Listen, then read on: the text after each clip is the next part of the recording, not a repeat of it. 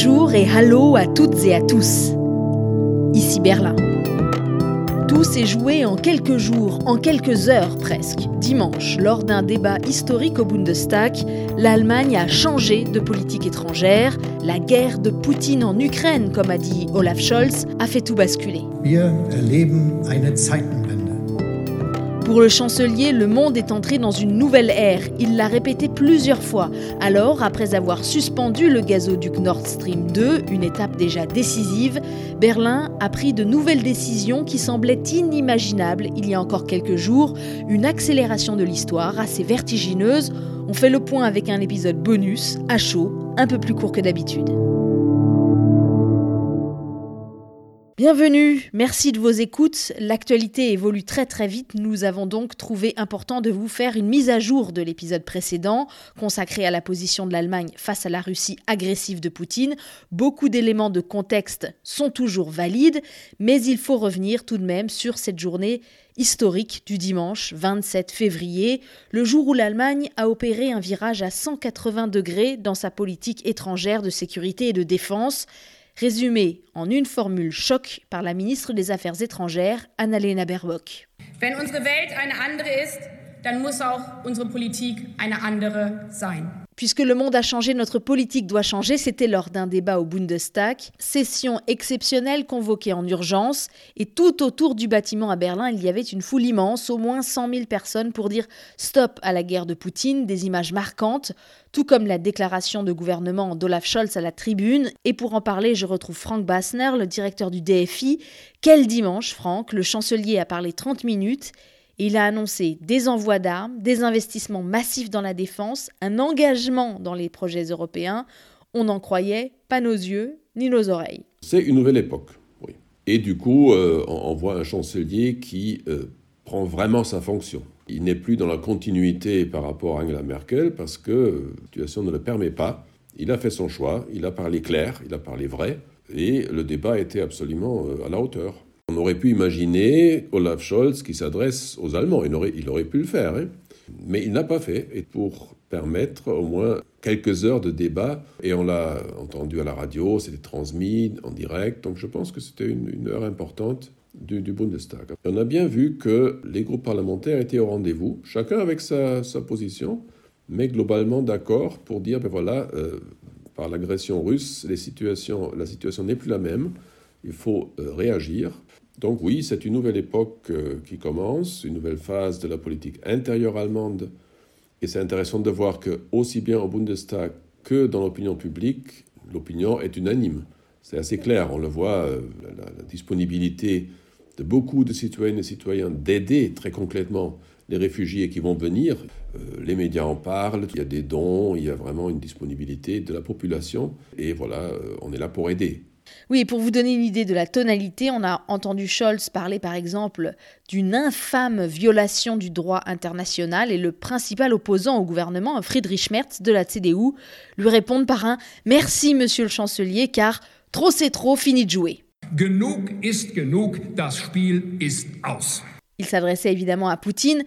Comment qualifier ce moment, Franck? L'Allemagne fait sa révolution copernicienne ou bien est-ce que c'est finalement l'aboutissement d'un processus? Dans l'épisode précédent, Claudia Mayor nous expliquait qu'en 2014-2015, on avait eu de la part de dirigeants allemands, le président fédéral, la ministre de la Défense de l'époque, déjà hein, des discours demandant plus d'engagement de la part de l'Allemagne, mais cela n'avait pas pris.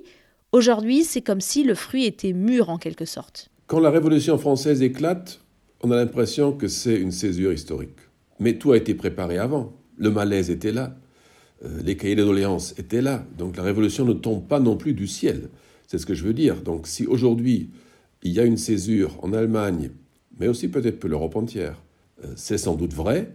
Mais là aussi, euh, on regardera ça avec un peu de distance historique et on pourra se dire que le moment était venu, comme tu dis, que le fruit était mûr. Et donc voilà, c'est le moment d'agir soudainement, c'est comme s'il y avait un abcès qui a été crevé, donc tout explose, et on a, un discours qu'on aurait pu tenir il y a dix ans, hein, sans aucun problème. C'est-à-dire? Exemple. La Bundeswehr, donc l'armée allemande, est mal équipée. Ça, on le sait depuis longtemps. Euh, le public même le savait. Il y a même des, blagues qui circulent sur euh, l'incapacité des chars allemands de sortir du garage, des choses comme ça. Euh, on, a voulu réduire le budget. Depuis combien d'années les Américains nous disent attention, l'OTAN, c'est pas seulement les États-Unis, il y a aussi les partenaires européens, faites un effort. Eh bien, l'Allemagne ne l'a jamais vraiment fait. L'investissement dans la recherche, dans le développement de nouveaux outils euh, militaires, on a été trop lent. Euh, les drones armés, le SPD ne voulait pas. Maintenant, tout change. Donc je pense que ce qu'on voit aujourd'hui, ça a été quand même préparé pendant de longues années par euh, l'analyse de ce qui manquait. Donc l'analyse était là, mais la volonté politique n'était pas là. Scholz saute le pas, il annonce que le budget de la défense allemande sera désormais d'un peu plus que les 2% du PIB exigés par l'OTAN. Alors actuellement le budget est de 50 milliards d'euros par an et il rajoute aussi une enveloppe exceptionnelle de 100 milliards d'euros. Autre tabou qui tombe, les livraisons d'armes directement à l'Ukraine, des lance-grenades anti-chars notamment. Quand on pense qu'en janvier, il a fallu des semaines pour accepter l'envoi de 5000 casques aux Ukrainiens, quel revirement Un engagement direct qui va contre toutes les règles qui étaient encore en vigueur avant-hier. Et quand on voit les applaudissements, c'est en effet un enthousiasme, euh, je ne dirais pas qu'il fait peur, mais il est surprenant vraiment, parce que euh, on aurait pu en discuter sobrement, comme on aurait pu en discuter il y a dix jours, hein, parce que l'Ukraine a toujours demandé un soutien militaire direct de l'Allemagne et de l'Europe. Euh, est-ce que l'Allemagne s'est décomplexée? Est-ce qu'on ne parlera plus de la responsabilité historique qui fait que l'Allemagne ne devrait pas livrer d'armes de guerre euh, dans, des, régions de crise? Je ne sais pas. C'est possible qu'on ait tourné cette page. Ça ne veut pas dire qu'on oublie les crimes du régime nazi, mais ça veut peut-être dire que, euh, à une distance historique de deux générations, on peut très bien se dire que l'Allemagne joue sa responsabilité avec les partenaires européens et américains et ne va plus se cacher derrière cette particularité historique qui en effet existe et qui a fait que pour beaucoup l'Allemagne et, l'armée c'était synonyme de, de crime de guerre. Voilà, donc tout ça s'est passé, je crois, et en effet, si aujourd'hui le ministre des Finances, un libéral dont on pensait toujours qu'il allait être plus rigoureux, est prêt à débourser 100 euh, milliards d'un seul coup, eh bien c'est assez surprenant. Mais c'était l'idée de Scholz, hein. c'est l'un des indiscrets qu'on a appris dans les heures qui ont suivi le débat. Visiblement, le chancelier n'en avait informé que son ministre des Finances, Christian Lindner. Ni le SPD ni les Verts n'étaient au courant de ce fonds spécial de 100 milliards d'euros. Une somme d'argent énorme, dit Lindner, et qui sera ancrée dans la Constitution. Si j'ai bien compris, c'est la volonté de mettre cet investissement lourd en faveur de la sécurité de l'Europe et de l'Allemagne euh, de mettre ça à l'abri de choix politiques postérieurs par d'autres gouvernements. Donc c'est comme une euh, prise de responsabilité long terme.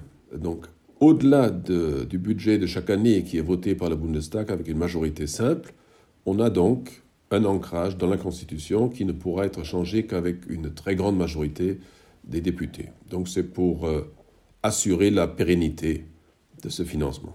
Lindner l'a précisé par la suite, il s'agit de faire de l'armée allemande l'une des plus performantes de l'Europe en 10 ans.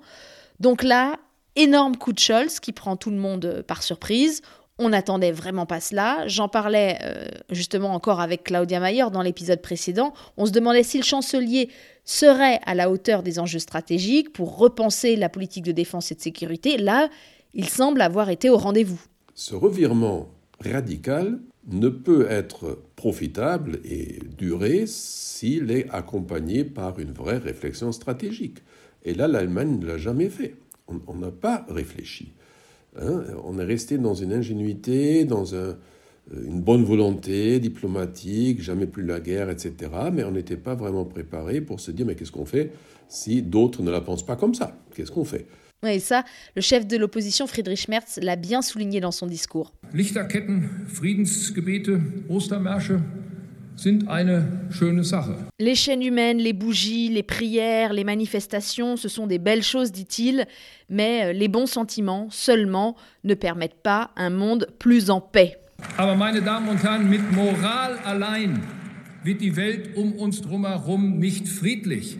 Et là, je pense que, vu de France surtout, euh, c'est un moment qu'il faudra utiliser, dont il faudra euh, profiter pour vraiment se parler euh, de stratégie. L'Allemagne ne pourra pas être isolée dans ses réflexions, il faut le faire ensemble. Nous dépendons largement des, des, capacités militaires des autres pays européens, notamment la France, mais aussi la Grande-Bretagne et les États-Unis, évidemment.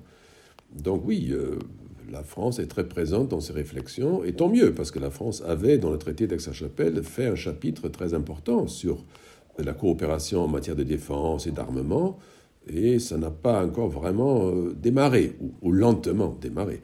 Et là, sans doute, ça va accélérer les choses.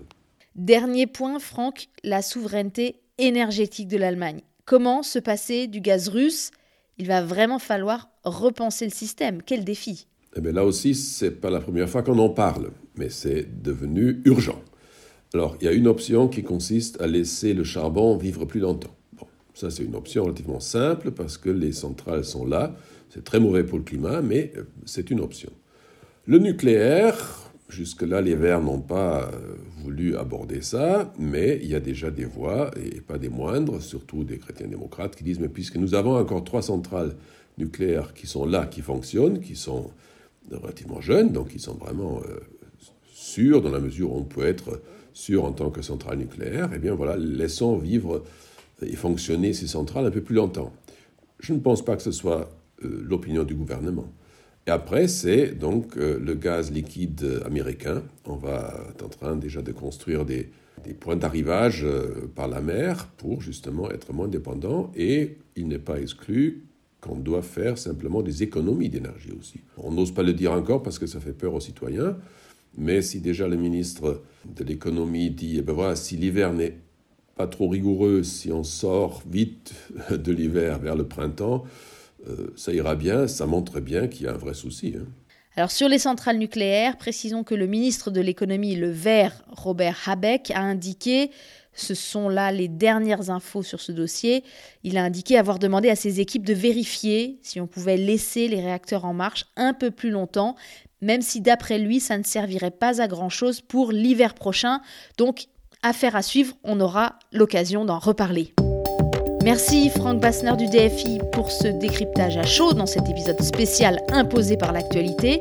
Merci pour vos écoutes et vos retours. N'hésitez pas à nous écrire si vous avez des questions par les réseaux sociaux ou bien par mail. L'adresse c'est podcast.dfi.de. Abonnez-vous pour ne rater aucun épisode. Je vous rappelle que ce podcast est disponible sur la plupart des plateformes d'écoute comme Spotify, Deezer ou Apple Podcast. Je m'appelle Hélène Cole et je vous dis à bientôt. Bis bald.